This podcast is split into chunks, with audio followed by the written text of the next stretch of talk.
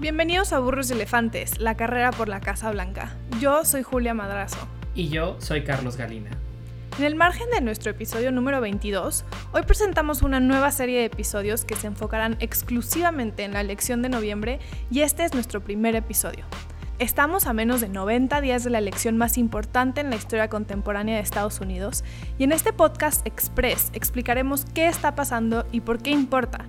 Iremos más allá de los titulares para entender lo que la ciencia política y el contexto actual reflejan sobre la elección.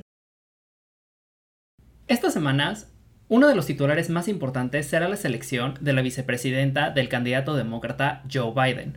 Desde que Biden se volvió el candidato único en el Partido Demócrata, ha habido cientos de rumores de quién podría ser la persona que ocupe su vicepresidencia. Hasta ahora, lo único que ha anunciado Biden es que será una mujer. Pero, ¿en verdad importa la selección del vicepresidente?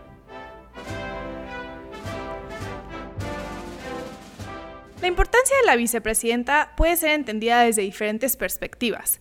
Quizás la más básica y la más importante es la institucional ya que la enmienda 25 establece explícitamente que si el presidente muere, renuncia o es removido de su cargo, la vicepresidenta se convierte en la presidenta electa. Si bien podría parecer que los vicepresidentes son un plan B que nunca se utiliza, la historia nos ha demostrado que sí son importantes.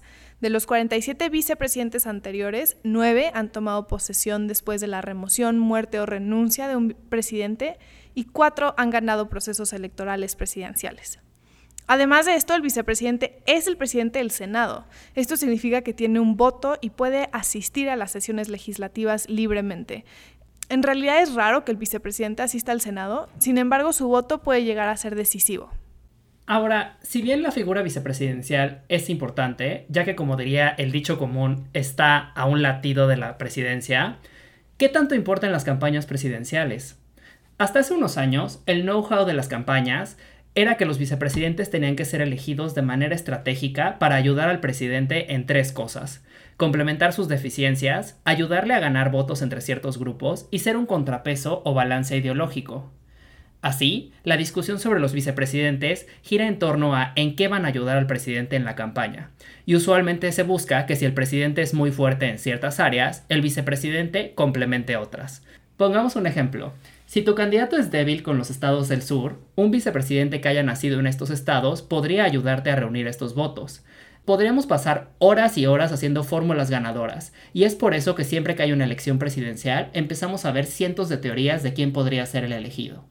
Sin embargo, es probable que muchas de estas discusiones sean más fantasía que realidad, hasta ahora, estudios realizados por los investigadores William Adler y Christopher Devin han encontrado que los vicepresidentes no tienen un efecto significativo en el número de votos, ni en sus estados de origen, ni entre grupos de votantes específicos.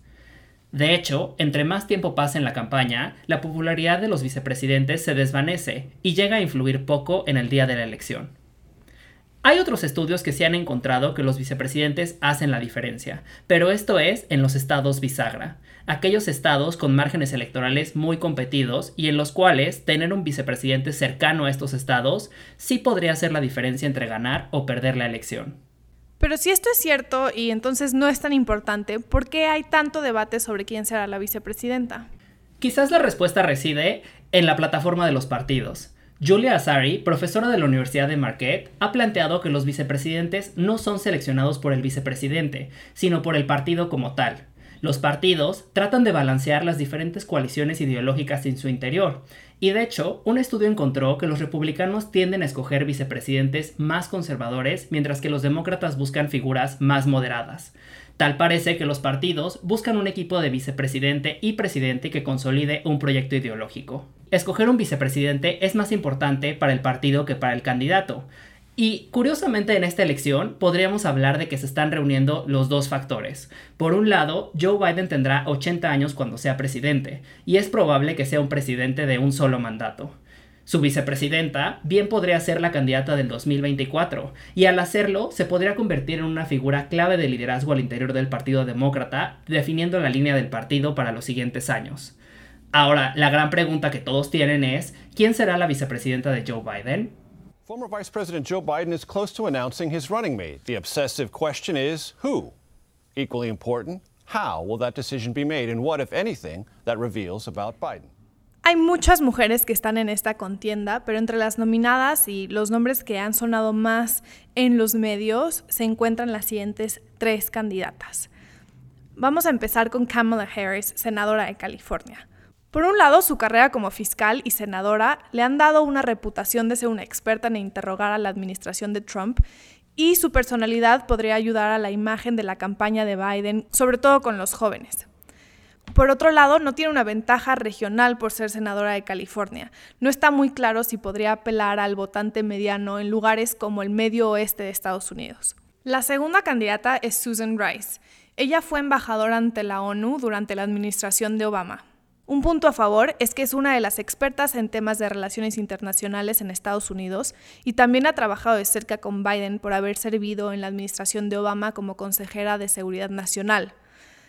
En contraste, nunca ha tenido un puesto de elección pública, nunca ha tenido que hacer campaña y entonces existen muchas dudas sobre si estaría preparada para hacerlo por primera vez este año en un contexto 100% digital. La tercera y última candidata que vamos a cubrir aquí es Karen Bass, la congresista de California.